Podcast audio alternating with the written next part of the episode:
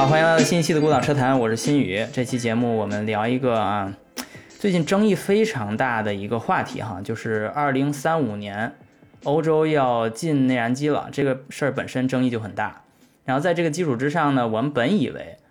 二零二三年二月十四号情人节那天这个事儿已经搞定了，对吧？所有的国家都通过，然后呃，整个这个限二零三五年卡的就会非常的明确，然后所有人都照着一个目标努力。结果就出了幺蛾子。就在一个月之后，三月二十七号，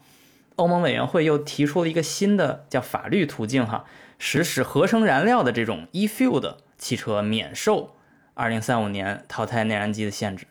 然后主要解决的问题呢，这个就特别带劲了，特别值得玩味了，叫解决与德国在欧洲主要汽车气候政策方面的争端。这里边就明确的把德国这一个国家给拎出来了。然后在这个过程中，我们就看到德国交通部一直在阻挠，然后最后终于成功了，使用这个叫电子燃料，你可以管它叫电子燃料，也或者叫合成燃料，这个 e-fuel 这个东西，待会儿我们再提它的概念到底是怎么定义哈。使用这种油的车就可以得到豁免，而且呢，这个欧盟委员会还说呀，到时候还会创建一个单独的汽车类别，也就是说，如果你这个车，呃，贴上一个用 e-fuel 的标签儿，那你是另一种车，所以你这种车会豁免，啊，这是一个非常周密的、周全的一个法律途径，去让 那种特殊的 e-fuel 的车，呃，去享受那种电动车的，呃，这种过二零三五之后的这个豁免啊。然后其中还有一个很有趣的一个说法，叫到时候会采用一种叫授权法案的形式，这种形式呢会是一种欧盟和立法者之间难以拒绝的法律。这是我看路透社的报道上面说的哈，然后作为对德国的额外的保证，欧盟委员会还说，如果这项法律被否决，他们将遵循另一条立法途径，将允许使用 e-fuel 的车继续销售。这一个非常在我看来非常狗血的事情，就是之前德国也好，瑞典也好，其他国家也好，大家都坐在谈判桌上，都同意了，都投票了。当然，你可以说某些人投的弃权票，某些人投的反对票，但是最后大家投的是一个结果。就是大家的目标是一个目标，但是到最后发现这个目标还是没达成，或至少是钻了个空子。所以呢，这期节目是很，当时我做了一个电池的节目嘛，就是在欧洲生产那些电池合不合理，跟刘子达做的，他也是，呃，抒发了很多觉得不靠谱啊这种观点。然后那期节目之后，很多人都来找我说，你这个节目做的呀不够及时，因为后面法律又变了。然后我说这我这。我也知道，但是我做节目的时候就这么做了，所以当时就收到了一些观众说，你要不要再做一期 e-fuel，就做一期关于德国这个 e-fuel 的节目。然后我想，当然要做，但是我们必须要请最合适的嘉宾去做。就这种嘉宾，他又要懂电动车，又要懂 e-fuel，这种嘉宾很难找的，因为如果他只懂 e-fuel，他可能并不知道到底现在电动车发展到什么程度；而如果他只懂电动车，他也不知道 e-fuel 到底是长什么样子，我们到底在谈的是什么。然后这个非常有意思的嘉宾就出来了哈。首先我们介绍一这期节目的第一个嘉宾，Alice，Alice 你好，Hello，Hello，大家好。Alice 是我之前很巧哈，嗯，是我之前在呃美国读书的时候的一个同事同学，也是一个同事哈，就是当时我们都在这个 FSE 车队，只不过当时因为这个阶段不太一样，我那时候快毕业了，他那时候可能在学校里面还在读本科，所以我们当时其实交流的并不是很多哈。但是后来他的事业发展非常有意思，是先进了电池厂，先做了一些电池的工作，然后后来又去读书，又去读硕士。然后读硕士读的就是跟这个 e f u 相关的，你能先简单介绍一下为什么你做这个决定吗？这个非常有意思。好呀，我跟大家简单聊一下。其实主要这个 e-fuel 是我研究生课程的项目，嗯，像我们在伯克利，它其实叫 Capstone。然后像我其实一直对赛车比较感兴趣，所以我也是想选一个赛车相关的。那我们当时正好有的项目就是这个。呃，design fuel for Formula One racing，就是给 F1 做它的燃油。那这个项目正好是呃和 Cost，就是阿卜杜拉国王科技大学还有迈凯伦车队一起给他设计二零二三年的这个 biofuel 的产品，所以他也是正好赶巧了，我们必须选的项目上正好有一个非常感兴趣的，然后正好抓住了。e-fuel 或者 biofuel 这个热点，所以也是很巧让我有嗯电池的经验，也有一些燃油的经验，而且我整个目标其实是让我的职业发展更聚焦在 energy 这个方面，我觉得也符合我对整个职业规划的一个计划吧。非常好，非常好。行，Alice，咱们待会儿再具体聊，嗯，合成燃料是什么？你在你的科研项目中做了怎样的科研的努力哈？然后我们再请一下第二位嘉宾哈，也是孤岛车坛老嘉宾了，陆威，陆威你好。哎，新宇你好，大家好。嗯，陆威好久不见哈，最近非常忙，呃，无论是工作中还是生活中啊，时间其实都是非常的非常的珍贵哈，所以其实我这期节目也是准备了一段时间，一直是在碰时间哈。不太碰得上，嗯，没有关系，没有关系。这这其实是一个很有意思的话题。为什么要请陆威呢？首先呢，他在动力方面哈，一直在这个方面去工作，所以接触电动车也好，内燃机车也好，都很多。然后其次就是很有趣的是，因为我们这回刚开始我做这个故事背景陈述的时候已经说了，这个背后其实有一个国家，我们需要单独拿它拎出来说，那就是德国。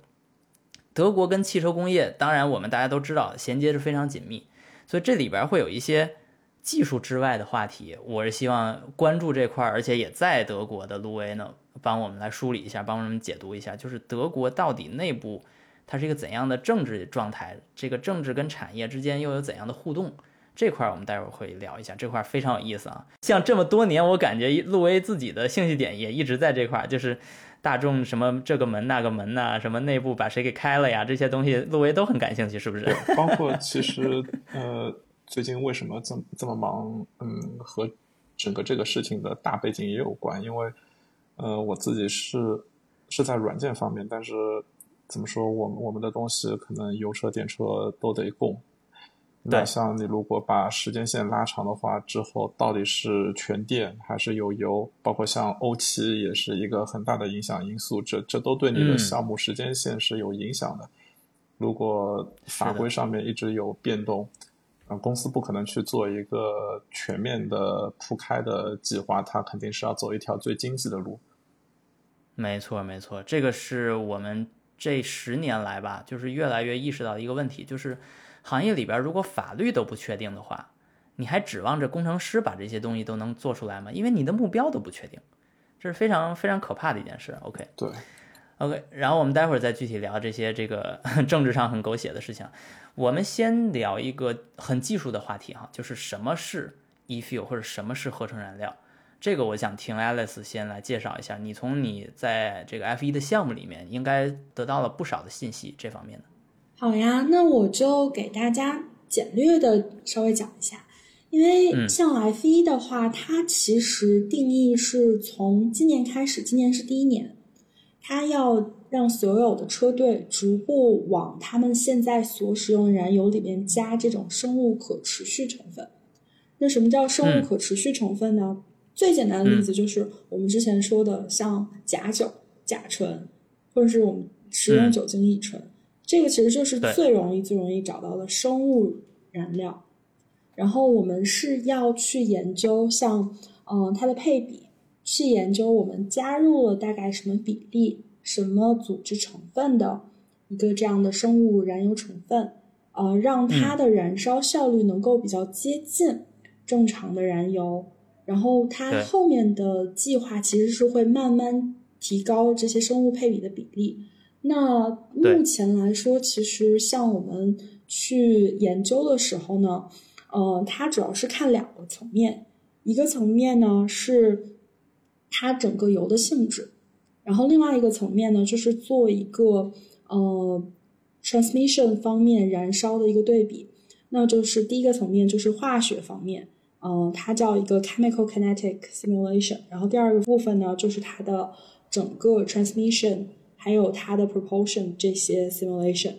嗯，那有两个非常非常重要的 factor，我相信听众朋友们可能有更懂燃油这个方面，那我就不赘述了。但是我们主要的就是用 mole 还有 run 这两个呃燃油的呃这种 octane number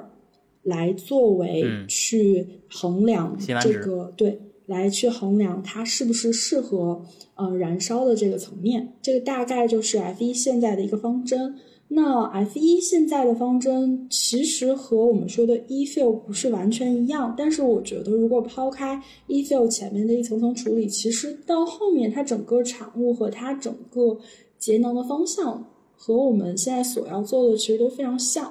嗯，那我们现在一些听众朋友应该都知道，F 一整个的这个 biofuel 或者是 sustainable fuel 也好，它其实两个词都有用到。那他在说这个概念的情况下，他有一个大的合作商。那他的大合作商呢，也是来自于沙特，这个就非常有意思。就是沙特在非常紧密的去跟 F 一一起合作，它整个这个可持续燃油的布局。那我们其实也非常好理解嘛，沙特作为一个燃油储能大国，它肯定是不想失去 F 一这个市场，它也不想失去后面 F 一所代表的更大的。这种燃油车的利益链，所以它肯定也是做一个非常积极的转型。那也就是为什么像我们的这个项目是整个由 COS 来牵头，COS 那边有很多数据的支持啊，有很多研发支持，他们甚至有一些呃迈凯伦秀的引擎来做这些模拟，然后还有像 F 一整个官方和 Aramco 的合作，其实这些都是。表达出了像中东方面非常积极的做一个，呃，绿色清洁转型的步骤。那还有另外一个方面呢，我们可以大概说一下，就是 F 一有一个二零三零年整个，呃，Net Zero 就是零碳计划，那就是所谓的碳中和计划。那它这个整个碳中和计划。如果我们去看它的官方数据，会发现其实燃油是非常小的一部分。嗯，那它其实对于整个赛事的节能部分来说，我们可以看出来，它只是为了让自己的赛事有一个节能，嗯，去符合大环境这样一个。我我比较个人倾向于说这样的一个姿态，因为它其实整个对，因为它其实整个的。碳燃料比例，呃，就是从比赛中造成的碳成分大概只有在百分之零点七，嗯，没错，对它其实更多的像赛会也会规定说，他们在比赛从一站到下一站的这种方式，包括车队运营，其实后面会有更严厉的一些法律法规，但是也是表达 F 一在积极的去配合整个呃汽车界整个供应界，呃节能减碳的。这些号召，我觉得也是一个非常积极的信号。那这个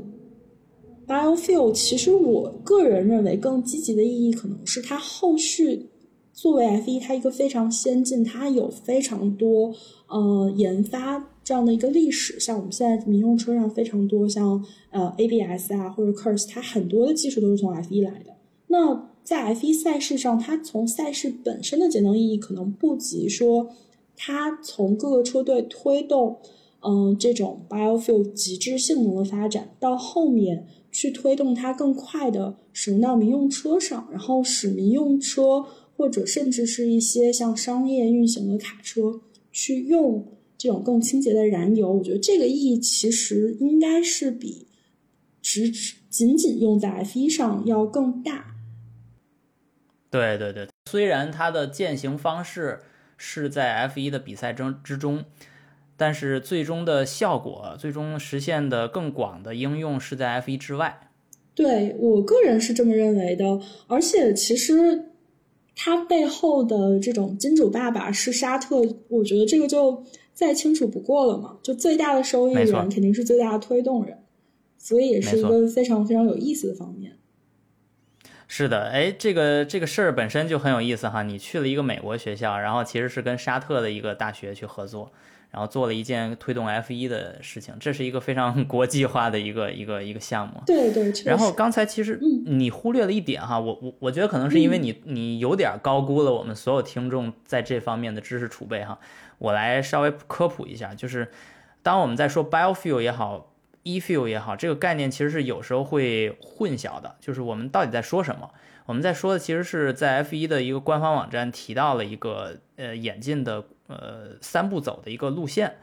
第一步就是最早的是用食食物用粮食去制造呃甲醇或者乙醇，然后这种东西呢，我们管它叫呃第一代的 biofuel，第一代的生物燃料。这种东西在呃美国，呃像我们之前在普渡读书的时候，印第安纳那边其实很多，就是玉米嘛，嗯，它直接用玉米呃生产呃酒精，然后这个酒精就又添到呃燃油里面，然后在美国。二零零五年到零七年左右这段时间特别多哈，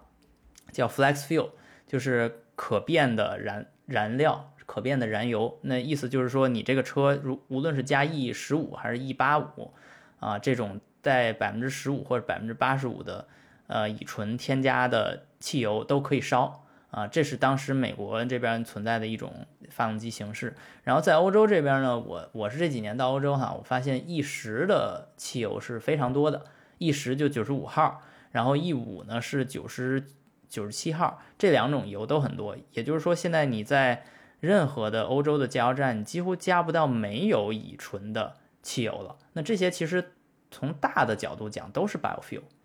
但是呢，这个 ethanol 这个乙醇是打哪来的呢？这就决定了，那你是第一类还是第二类？那刚才说的是第一类，然后第二类呢，就是更环保一些，或者叫更可持续一些，就是用一些叫 biomass，叫生物质，用生物质去生产乙醇，然后添加到油里面。这个就比生产粮食然后再变成油就要更，呃。更道义上更正义一些吧，因为毕竟你剥夺了一部分可能连玉米都吃不了的人的粮食嘛。然后在这个第二代里面，它就没有这个问题，它用一些呃生产粮食的废渣废物，或者是在呃森林里面的一些就是已经腐烂的木头什么那些东西，它用那些东西去做乙醇，然后再添加到呃汽油里面，这就是第第二代的呃 biofuel。然后截止到这个位置呢，其实有目前还有很多国家都在用这一代。就比如说意大利，其实，在刚才我说的这个欧盟开会的时候，他们其实也提到，就是说我们能不能意大利自己自己产自己销，生产这种 biofuel，然后全面代替现在的燃油。他们尝试用这种方式去阻挠那个2035，但是结果没阻挠成功。然后第三代就是现在说的德国的这个 e-fuel。这个 e-fuel 呢，就是更高级了。我我就想把这个话筒再重新交给 Alice 啊。这个 e-fuel 跟刚才我们说的那两个 biofuel 可都是非常不一样的，它就科技含量要高得多，是不是？对，它的科技含量要高非常多。虽然就是我们其实在前期准备的时候也说过，呃，它到底有没有必要？但是我们还可以大概说一下它整个的链络是什么样子。对它整个链络，它的概念是说，我所有的能量是要由太阳能来去支持这个过程，因为我们知道，在合成呃所谓的这个 bio component 的，就是这种生物材料的过程中，我们其实是肯定是需要能量的。但它在我看来，在这个阶段其实有点过于乐观。他说我们来拿太阳能来做这些，就是忽略后面的成本，或者忽略整个。呃，这个链路，它是打算去用太阳能来生产光电，光电之后呢，它这边的计划是去用电解水来制氢，然后捕捉空气里面的二氧化碳，用这两个方面来组成呃所谓的这种生物部分，然后它就是定义的这种清洁的生物成分。但是我们其实从这个图里面，或者是从这整个链路来看出来，它其实就是一个从太阳能到光电，电解质到氢，然后我们用这种 Fisher 反应去合成 e-fuel 来做未来更清洁的燃油，然后继续支持这种内燃机的呃发展，然后是继续让燃油给汽车供能。所以它的整个链路是非常长的，而且我们做过能源的人，其实一眼就可以看出来，它整个链路上所有的这种转换环节的效率都是偏低的，而且成本都是很高的，这个就是非常非常大的一个问题。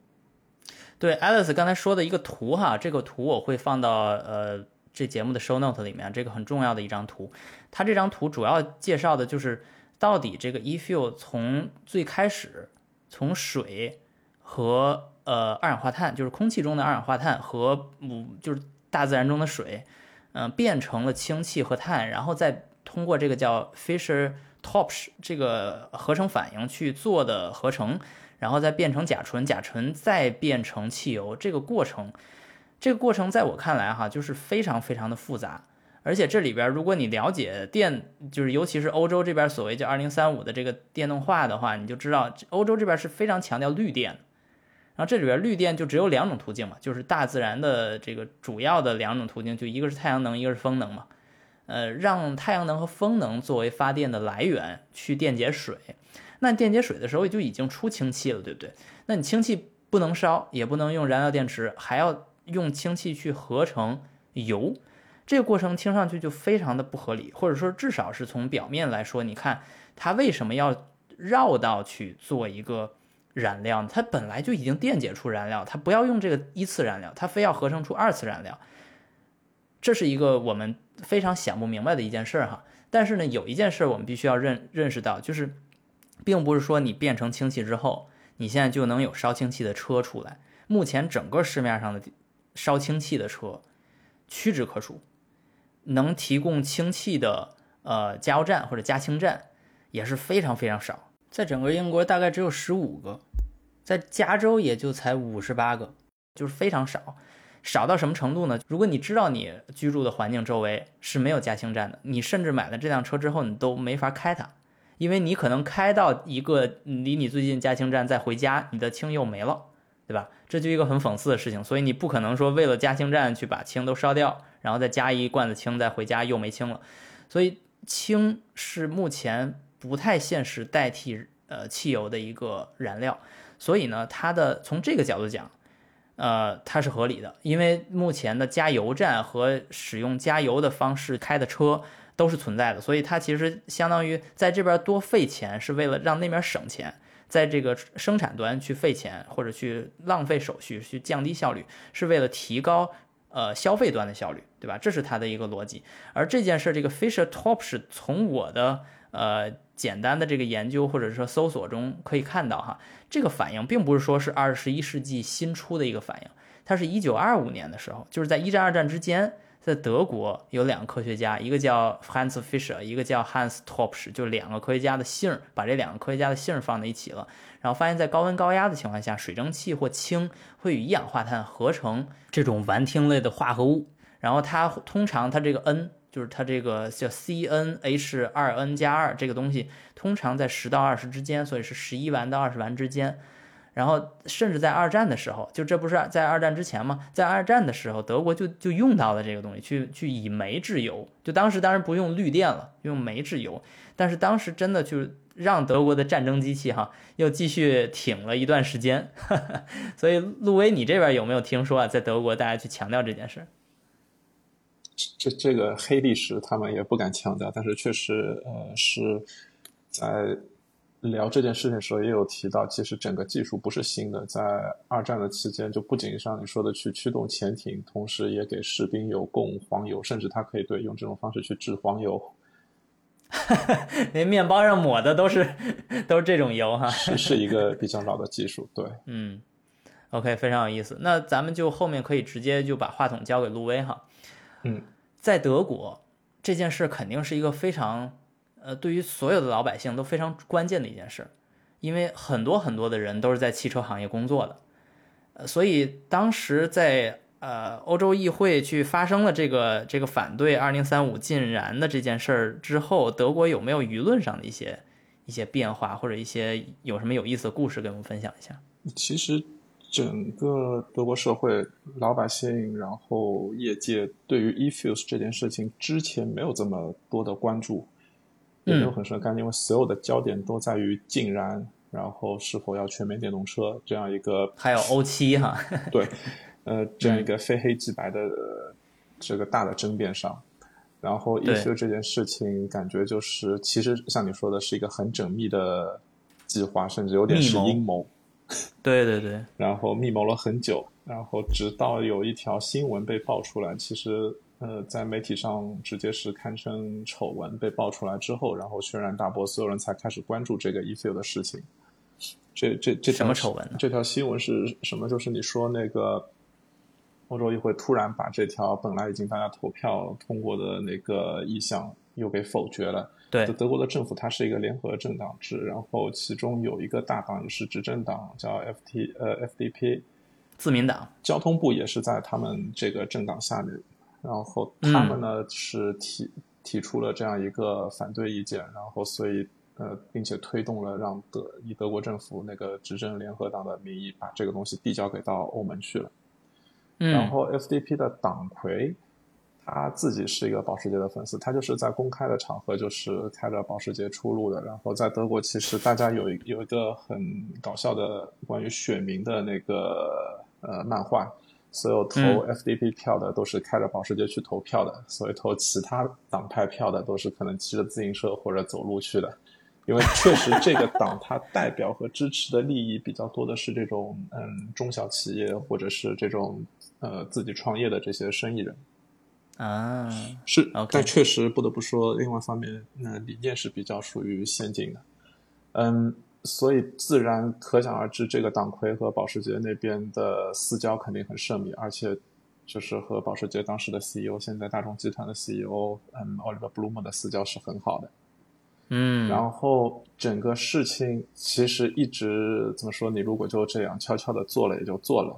然后比较傻的是，呃，可能当时那个 Oliver Blume 是从保时捷跳到大众集团当老大，升职之后有有有一点自我膨胀，媒体上是这么的，这这么讽刺他的，就是在集团内部的那个全员大会上，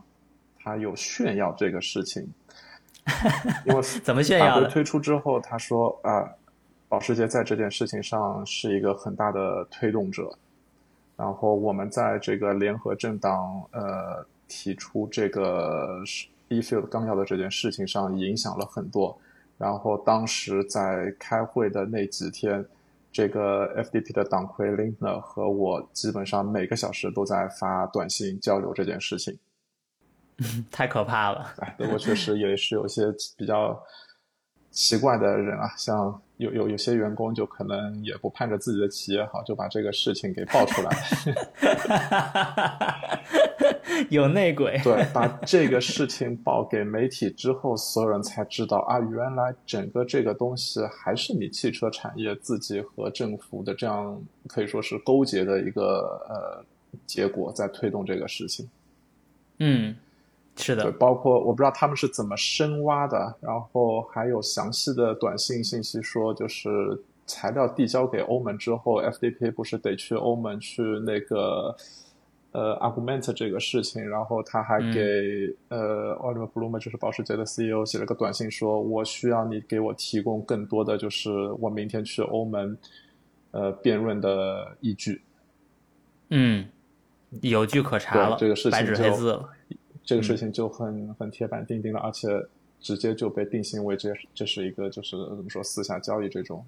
暗箱操作。对，但是但是即使媒体把这事儿爆出来，也不影响欧盟真现在真的就以这个作为新的一个纲领了，就是电动车竟然没问题，附附加条件，保时捷这种加 e-fuel 的车也可以通过二零三五。这和整个大的呃欧洲的产业和。那个汽车用户的情况确实有关。我们之前可能可能你之前其他的节目，还有我们很多其他讨论也都提到过了。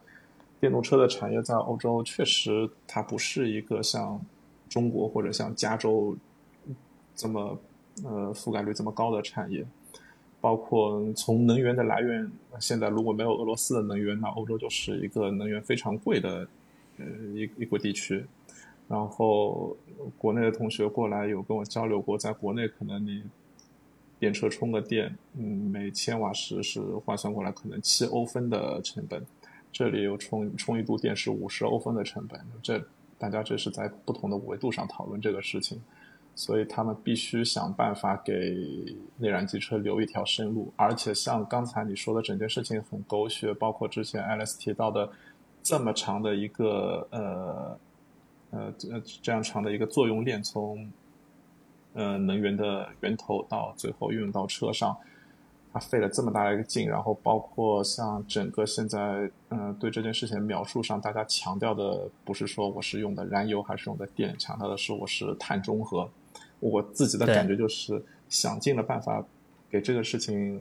有一个粉饰，粉饰，然后让内燃机的车可以继续用，让整个呃燃油产业可以继续继续往下走。而且整个这个事情爆出来之后，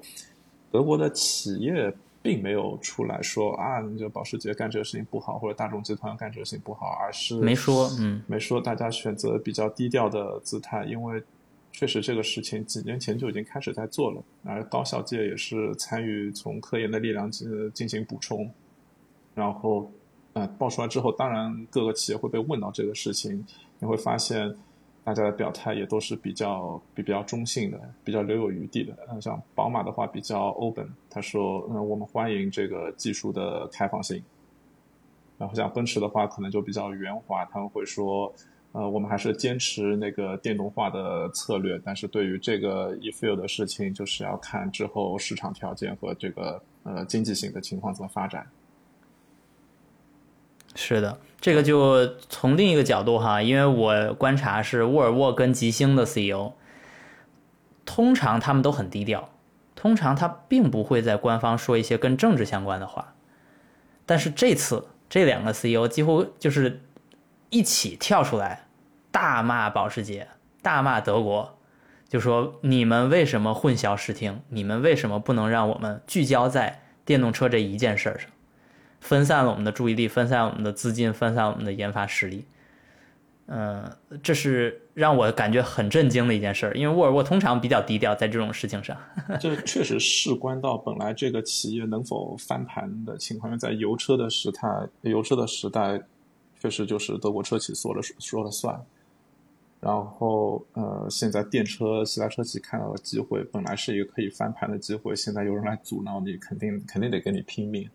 而且这件事情其实，呃，可能这这够再另开一期节目，就是和整个欧七这件事情和欧七的内燃机的。呃，继续的研发这件事情也是有关联的。所有的德国企业其实现在都在全速的推进欧七的项目，但是欧洲的其他一些车企，呃，已经开始觉得欧七这个事情做不下去了，因为成本确实比较高。如果你的车本身又是卖的便宜的话，给客户的影响很大。然后德国这边车企其实当时还有个打算是，如果其他人不做，我们做了。那我们的这个整整套动力总成的技术可以卖给其他的车企，也是能赚钱的。嗯嗯，包括像呃，一个月前呃，有媒体报道，现在法国和意大利甚至打算联合起来推翻欧七的这个标准。所以我觉得这个事情已经开始有点慢慢从扯淡向不可控的方向在发展。对它，它已经开始从汽车界蔓延到国与国之间的呃关系。而这个关系又不是那种平凡的、普通的国与国，比如说中国跟美国、中国跟日本这种关系，它是在一个联盟之内的国与国之间的关系。对，咱们就说具体一点儿，法国跟意大利和德国，这就是三个在欧洲欧盟内都非常重要的经济体。然后你如果再往远扯一点，说到这个乌克兰战争的话，那波兰是相当于抗战前线哈，抗战前线的第一个支援国家。波兰的态度其实也是很重要的。你别看说波兰，它从经济上不是那个体量最大的欧洲国家，但是它因为离俄罗斯、离这个乌克兰很近，所以它地缘政治的角色又非常重要。而前两天我刚刚就看见，波兰以一己之力就要说，咱甭什么 e f e l 不 e f e l 二零三五竟然就是一个我们不同意的事情，他就要自己站出来就反对，他没有理由，就说你们没有真正预计到。这个纯电化或者叫呃反内燃机的行动会给整个经济和社会带来怎样的动荡？对，因为他们直接用了这个理由。比如说法国还有像意大利 Fiat 那边，它的产业链是怎么分布的，我不是很清楚。但是德国车企，它整条链上下面的零部件的供应商生产很多是在东欧国家。如果说内燃机技术这条链上这些全都去掉了，对那些国家的经济和就业有很大的影响。是的，所以当时我在看到呃二月十四号啊，还还说那个二零三五那件事儿确定的那一天，或者说曾经确定的那一天，我当时就说了一句话，我就说，如果二零三五真的能实现，咱们先不说它实现呃有没有正确性或者正义性，如果它真的实现，欧盟必解体。对，这是当时我我的看法。当然，我我的观点可能有点激进，我也不是学这个政治经济学的人，但是我的我的这个意识，我的这种 gut feeling，我的态度就是，如果这件事真能成的话，它绝对会伤及到非常多底层的利益，而这个底层的利益是让所有欧盟凝结在一起的一个基本的要素。如果你没有这个要素了，如果大家都各干各的，如果都来这个 CATL 对吧，都来比亚迪了。那你这个盟就没有可结的必要了，这是我的一个基本的态度哈。OK，咱们就先把这个政治这件事儿先放一放哈，这个有点有点狗血，这件事儿实在是太狗血了。呃，咱们可以再说一下，就是从具体的数字来看，我们现在在谈 e-fuel，啊，咱就说保时捷生产出那那批实验版的 e-fuel，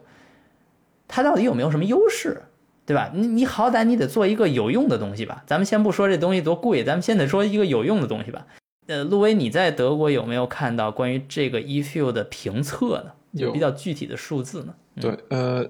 确实就是德国的汽车媒体有，包括像行业协会 ADAC 有深挖一下这个东西到底值不值得继续往下跟。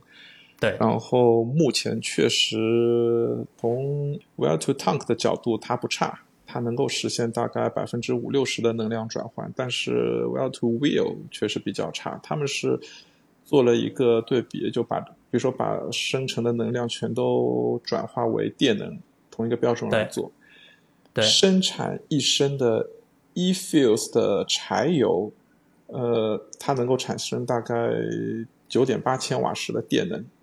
但是要产生九点八千瓦时的这个电能，它前期这整条链上能量的消耗差不多得十八点三千瓦时，所以差不多一半。一半。然后生产一升 e-fuel 的汽油，差不多能产生八点五千瓦时的这个电能。嗯。它消耗的能量也是差不多十六点一千瓦时，也差不多一半。嗯。对，但是呃，如果我们从那个终端来看，比如说我整个这个呃能量的消耗十八点三或者十六点一的这个能耗，我如果直接放到电池里面去驱动一辆电动车的话，大概能开多远？嗯，以目前欧洲市面上主流的这些电动车，可能八十到一百公里吧。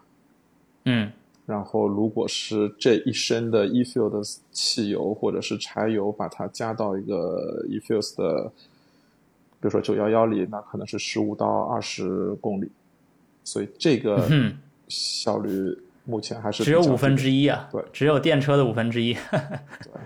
，OK，所以效率是低的。但是你看，我看到的关于德国保时捷或者德国介绍 e-fuel 存在的意义的时候，他们会说，我们不管这个效率，因为我们的电是绿电，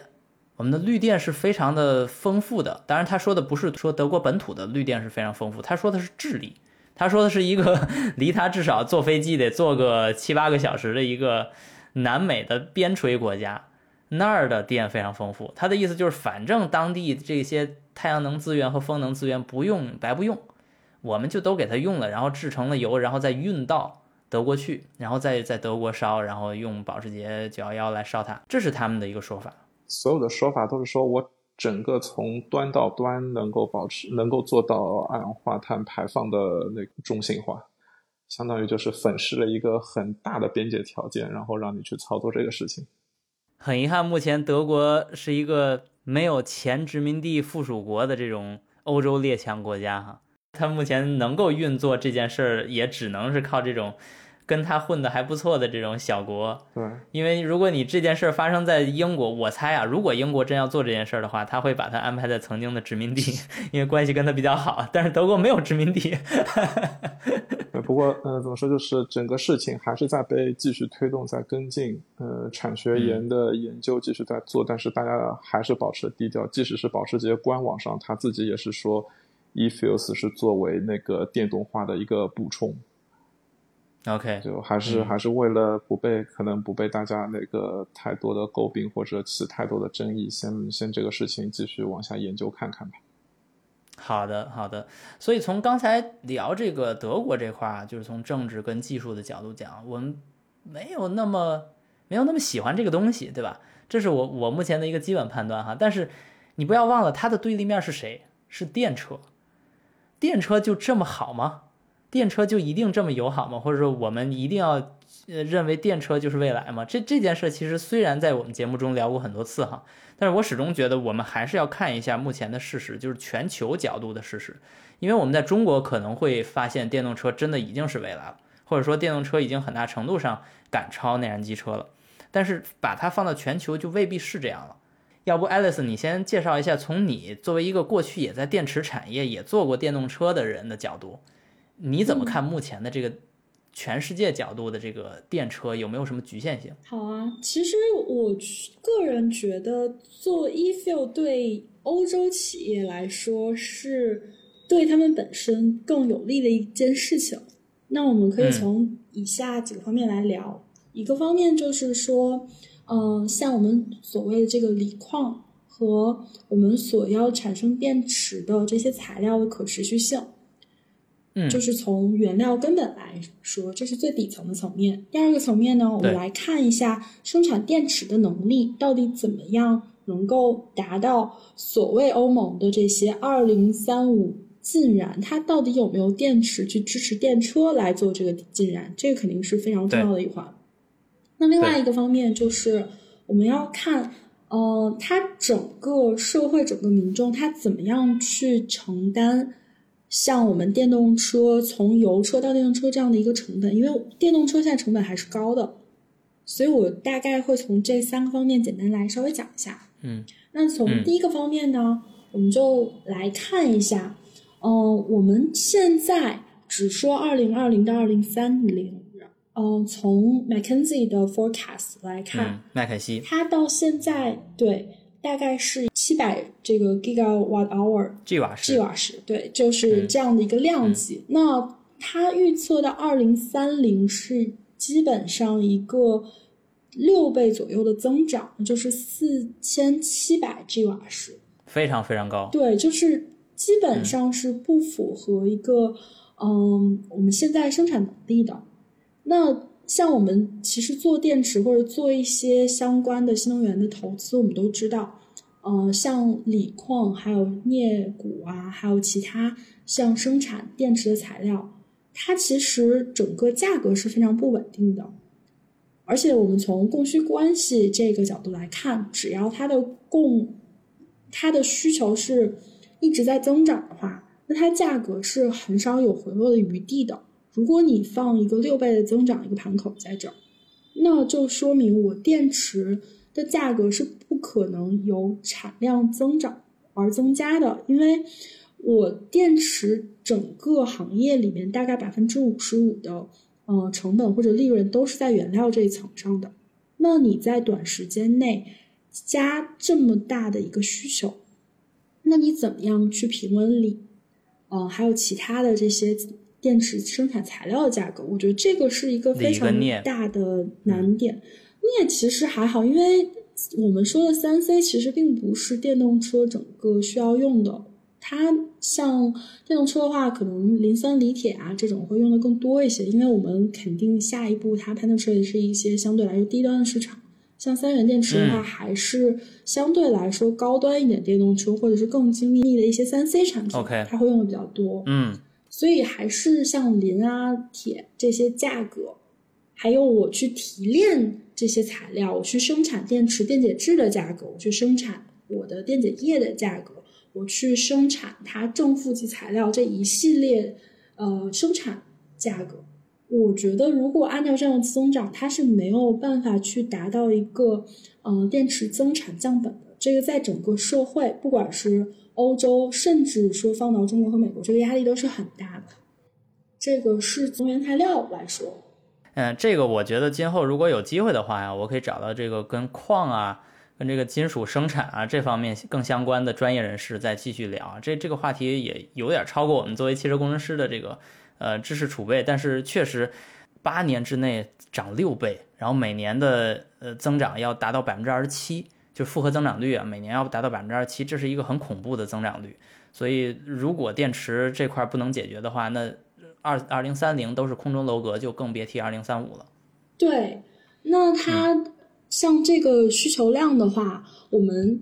整个的需求在中国大概是占百分之四十五。到二零二五年左右，然后到二零三零，中国整个电车保有量应该是在百分之四十，根据麦肯锡的这个预测。那根据现在全球的市场，我们知道全球市场里面，其实中国是非常大的一个电动车保有国，它也是。最大的电池生产国之一，那中国是有这个资源的。那欧洲你其实没有那么多电池厂，而且欧洲的各大车企，它长久以来很大的一个问题就是，它的电池是要被这些亚洲国家来卡脖子的。这是为什么？美国像特斯拉，他自己跟松下建了 Gigafactory，嗯，他自己去进行一些很多本土的研究。那欧洲它。如果要进行像美国一样的规模，它必定整个从研发、嗯地段还有人员上成本都会高非常多。那欧洲真的它有这个实力去满足它本土所有电动车的这个生产吗？对这个话题，我们正好之前跟那个子达聊过嘛。这个话题是很消极的，就是我们的结论就是这块是很难很难的。欧洲想到二零三零年赶上是非常难的。对，而且就是讲个我觉得还挺有意思的吧，就算一个八卦，是我去年其实面过呃 British Vote。哦，去年我去年面过 British Vote，就是因为其实电动车的话，就是整个呃电动车工厂基本是电池工厂这种，其实基本上都有会猎头会稍微聊一下。那他们当时去年聊的时候。嗯，他们说说啊，你要不要来？然后就说我们这边大概是什么，然后还列了一堆呃职位，来了就破产。对，然后让我选，选完之后我说这个听着你们好像也不知道要干什么样子，我后来也没有跟他们继续聊下去。后来过了大概六个月吧，应该六个月左右，然后就听到他们破产，但是。British Road 已经是一个英国政府资助，而且它是 Number One 对，它是有本土的一些汽车公司的订单的，它都是到这个程度。那你到底一个什么样体量级的公司可以支撑起来一个电池厂？这个其实是欧洲最大的难题。没错，那是的，对，British Road 是一个巨大的坑。就去年这一件事爆出来之后，一千多员工遣散，但是电池厂里根本还没建呢。对，就是它整个电池厂从它掌握技术到量产，到能稳定量产，到能扩产，它是一个非常非常长的一个过程。是的，所以二零三五像现在十二年，你如果现在没有开始建电池厂，你到二零三五年能有自己的供应链，都是一个没谱的事儿。所以我没错，并不觉得它就是竟然对欧洲来说是一个很好的事情。没错，并且就是我们从麦肯锡的数据来看，它整个需要嗯达到这个增加的四千 g 瓦时的需求，它是需要全球范围大概一百二十到一百五十个电池厂。嗯，那这样我们本来就知道，其实做电池这个行业的，不管是从下面供应链，还是从管理啊，还是从各个。呃，分配链上其实人员都是比较少的。那你如果要达到满足一百二十到一百五十个工厂，那这个其实整个的难度就非常的大，它不是一个十年左右内能完成的一个事情。我觉得最接近这个这样暴增的，就是我能看到的二零二零二零二一年中国大举建口罩厂、建口罩生产线。我觉得那是。在我印象中，最接近这个暴增电池工厂的这种速率啊，提升速率。但是电池工厂比口罩要难造多了。对它从各个层面来说，还有从技术，它不是一个量级。所以他这样看来的话，我觉得欧洲他是在做一个非常非常激进的这样的一个举措，但是它后续其实没有跟上，而且他在挖一个坑。这个也是我觉得他为什么会在一定程度内去推出 e-fuel 或者是 biofuel 这种中间产物。它一个方面是给自己另外一条路，另外一个方面是它等于是有一个遮羞布，说我们做不成，哎，但是你看我做这个了，所以做不成。对，对，是的。首先，刚才我觉得 Alice 说的那些数据啊，这个这个回头都会在我们的节目描述中给出来，是来自麦肯锡的。我觉得这些都是很有必要去看的数据，都是客观的数据，都是已经存在的数据。然后另一件事，我觉得我不知道大家怎么看这个汽车的呃过渡到电动化这个过程哈。呃，有这么个数据是伊隆马斯克在他的一个大会上介绍的，就是全球一共二十亿台车哈，就是正常在开的有二十亿台车，然后每年新增的产量大概是一亿台，这个你去看数据，大概就是八九千万这个这个量级。那你把这两个数放在一起，那意味着什么呢？就是每台车基本上平均服役就是二十年。那如果你是平均服役二十年，然后咱就算二零三五年它真的禁燃了，在欧洲禁内燃机车了，那最后一批二零三四年十二月三十一号呃销售的内燃机车，仍旧到二零五四年十二月三十一号再开，对吧？咱们就大数这么算，那问题就来了。从现在二零二三年到二零五五年，这有三十二年中，三十二年基本上就是像我今年是三十三呢，我我我目前生活的这么长的一段时间里面，你都要看到这些车需要加油，所有的这些车加什么油？如果你还让它加现在的汽油，它的减碳任务也是完不成的。你就算二零三五年你有一个非常宏伟的目标，你全面电动化了。你这个社会需要减碳，需要呃降低碳排放的目标，不能只是新车，呃，过去的车仍旧是大头，仍旧是非常重要的一个减碳的环节。你必须要减碳嘛，因为减碳是你的终极目标，对吧？是所有人的终极目标。巴黎协定什么那些，那问题就来了，你这段时间你要让它加什么油吧？你还是要让它加尽量低碳的油。所以我的理解是，哪怕现在说是说保时捷。在搞这方面的科研，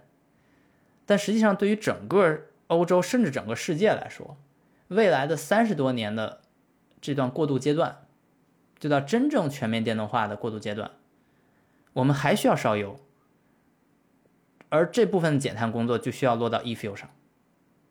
所以这是咱们从乘用车说乘用车这件事儿，我觉得很重要的一个观点，就是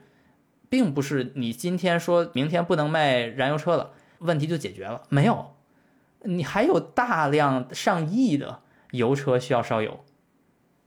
对，然后我们还可以像刚才说的，除了像油车它还在路上跑，另外一方面呢，我们还可以去稍微讲一下这个成本问题，因为像我刚刚说了，其实如果你是一个暴增的需求的话，你很难去看到电动车或者电池的价格一个下降。那我们这边其实是从 Kelly Blue Book，那北美的朋友应该都非常熟悉，发了一些数据。它整个电动车在市场上均价大概是呃五万六千四百三十七美金，这个是 Kelly Blue Book 给的数据。那它基本上就等于一个豪华品牌入门款的一个价格。这个价格其实对大部分普通民众它是比较难承担的。那像我们正常一个中位数或者平均的燃油车价格，它是在四万六千三百二十九左右。那呃，这个价格区别就非常明显。然后我们可以再考虑一下，像欧美其实非常大的一个比例，它是要购买二手车的。但是二手车的话，你的燃油车你买二手车，其实问题是没有那么大的。但如果你在电动车上购置二手车的话，你需要很大的程度去考虑这个电池续航的问题，并且要考虑它是不是过八年或者过十年我就没有办法用了，这个是非常大的一个民众的成本。那真正的没有换电动车的那些人群，肯定都是说因为太贵了，我等一等，我等不得不换的时候再换。那这些民众他到底有没有能力去？从一个燃油车换到一个电动车，那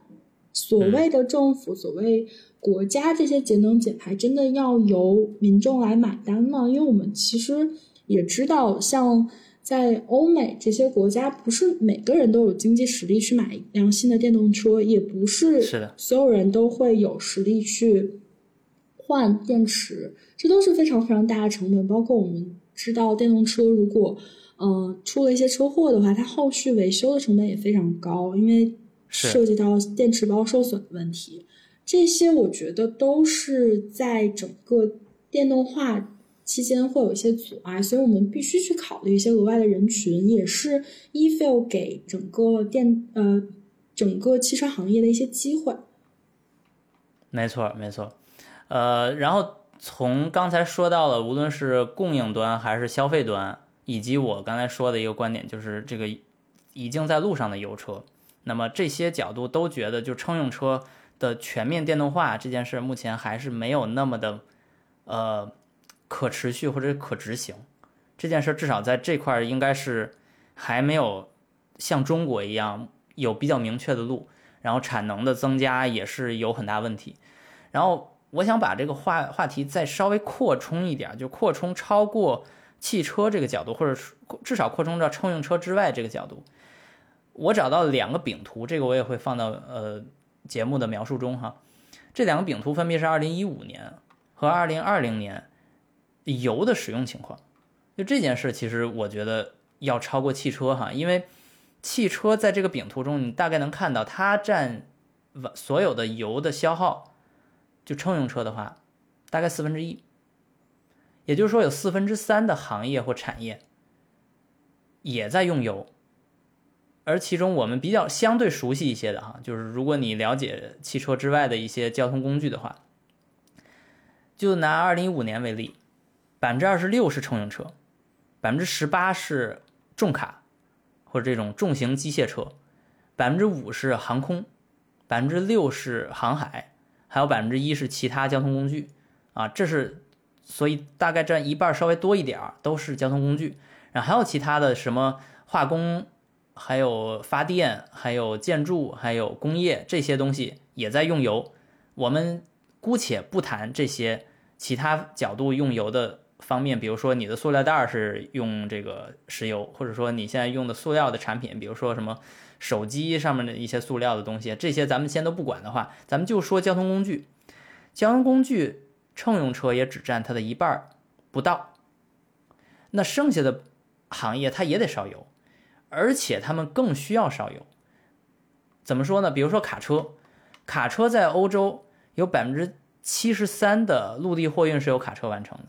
而他们就承担了百分之二十七的陆地交通的碳排放和百分之五的整个欧盟的碳排放，这个数据也是可以找到的，是非常大的。它的量级是航海和航空的总和还要多，所以这是一个非常大的一个呃二氧化碳排放的一个行业。而这个行业在二零三五欧洲禁燃这件事儿上存在吗？不存在，他们并没有禁重卡的燃。他们允许重卡依旧烧油，但是呢，会降低它的碳排放，就是会要求它降低碳排放。那你觉得它该怎么降低碳排放呢？这还不就得用 e-fuel 吗？所以这就是一块超越乘用车的 e-fuel 的应用场景，这是一部分。而且根据这个欧盟委员会啊一一个数据，二零四零年还会有百分之八十六的卡车是内燃机驱动的。就电动化卡车远比要电动化内燃机车要更困难，所以给他们提供一种低碳排放的燃油也是非常重要的。OK，这是从卡车的角度，然后还有我们刚才说的航海和航空。航海咱们就先不说了，航海它毕竟有这种成本的要求，所以它可能还继续要用它现在在烧的油。但是航空呢，航空是一个很贵的，尤其是你从碳排放角度是一个非常贵的交通方式。如果我们今天就说全面电动化了。你的汽车是可以电动化的，你的乘用车是可以电动化的，但是飞机以目前人类的电池水平是远远做不到电动化的。怎么说呢？我也是找到了一个非常先进的一个科研项目哈，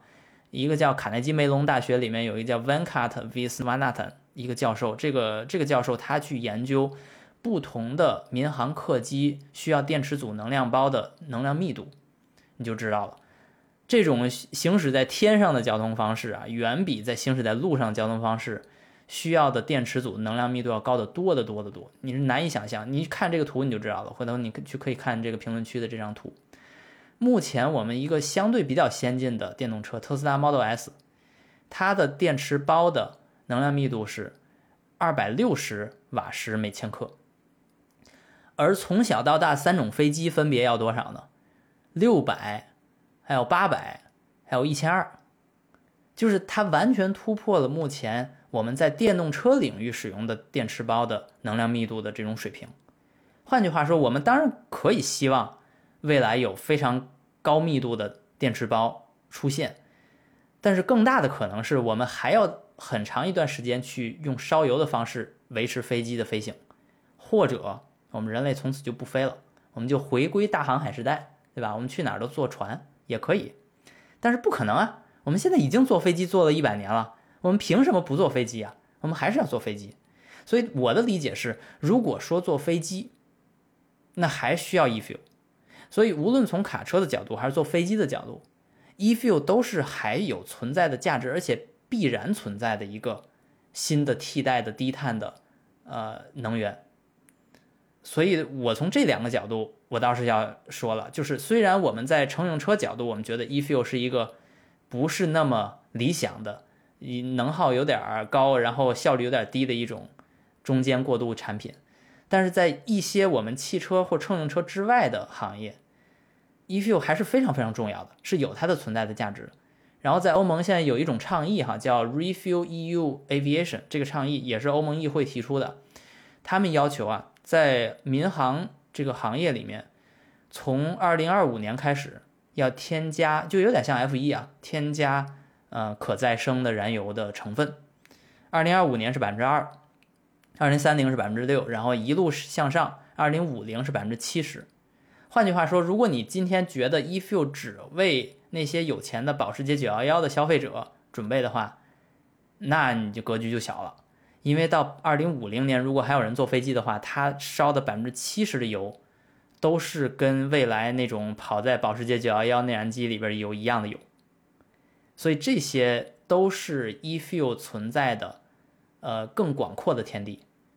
我觉得这是我们需要看到的一个一个更大的市场。当然，这不是在乘用车或者我们熟悉的汽车行业。对，这里我想补充一下，就确实我们的视角可能会被汽车行业所屏蔽、所限制。但是做这期节目，当我看到卡鲁大学是这一方面的也是主要推动者的时候，在看了一下他们的官网，其实他们的项目合作里面有像新宇刚刚提到的化工行业。像巴斯夫也是主要的参与者，然后航空行业也是，l u f t h a n s a 也是主要的参与者，而且其实像对航空这一块，甚至明年二零二四年，他们要一起在法兰克福建一个试运行的工厂，每年产两千四百吨 e-fuels，所以就这这些事情都是在同步的进行的，并不只是在汽车行业。对，就是如果超过汽车行业或者超过乘乘用车行业，我们能看到更广阔的 e-fuel 的应用的空间。这部分哪怕是呃电动车发展先进的中国，也不可避免的到时候也会参与到这样的讨论，甚至这样的应用当中去。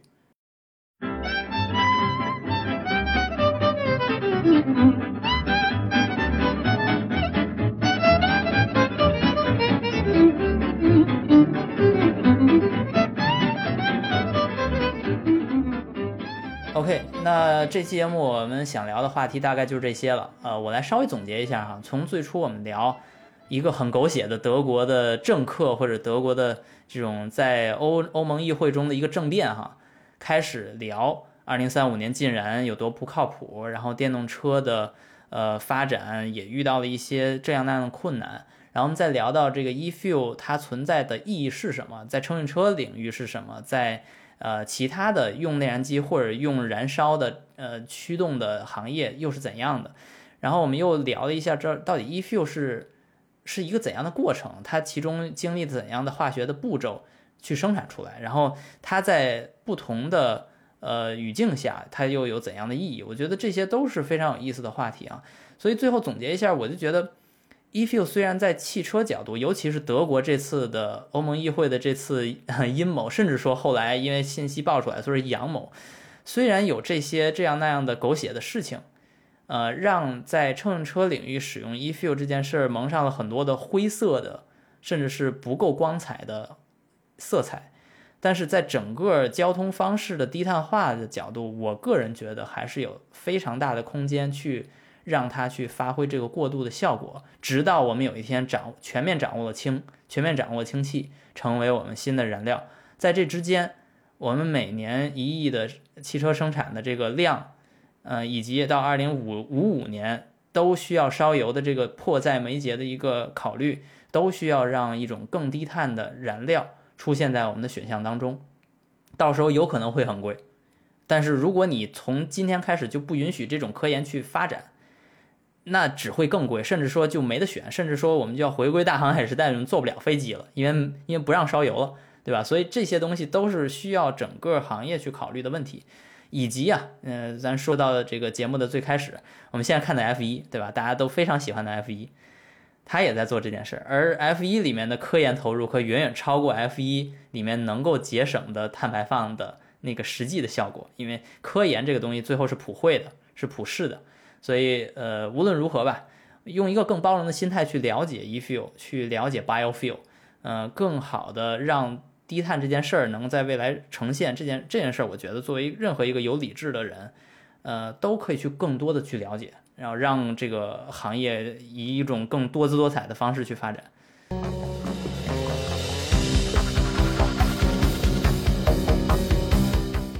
OK，呃，感谢二位嘉宾，感谢听众收听本期节目，我是罗新宇，我们下期节目再见。